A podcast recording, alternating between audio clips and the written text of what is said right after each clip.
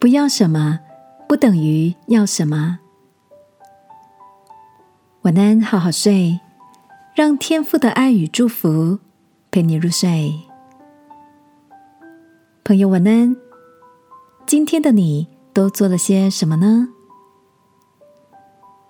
？Maggie 跟我分享，不知道是不是疫情的关系，跟老公都在家工作，在一起相处的时间多了。聊天的内容像是被稀释一样，而吃饭时看手机的时间比说话的时间还多。有一天用餐前，Maggie 跟老公要求吃饭时间不要划手机。老公默默的没有回应，把手机放在客厅后，竟然拿了一本杂志，一边吃饭一边看报道。Maggie 气着说：“你宁可看杂志，也不想花时间跟我聊天吗？”没想到老公笑着回答说：“你不是叫我不要看手机，但你没有提出你要什么。哪本杂志就是要气气你的啊！”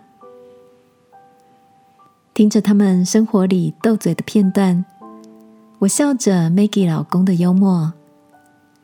Maggie 领悟着说：“我们都太少练习说出自己需要什么，像是我需要跟你有段好好说话的时间，我想要你把注意力放在我身上，我希望你陪我去哪里，等等。”亲爱的，你也不习惯表达自己要什么吗？天父教导我们祷告。你要大大张口，我就给你充满。今晚睡觉前，让我们整理一下内心，你要什么呢？来跟天父祷告吧，亲爱的天父，求你帮助我回到内里，表达真正的需要与渴望。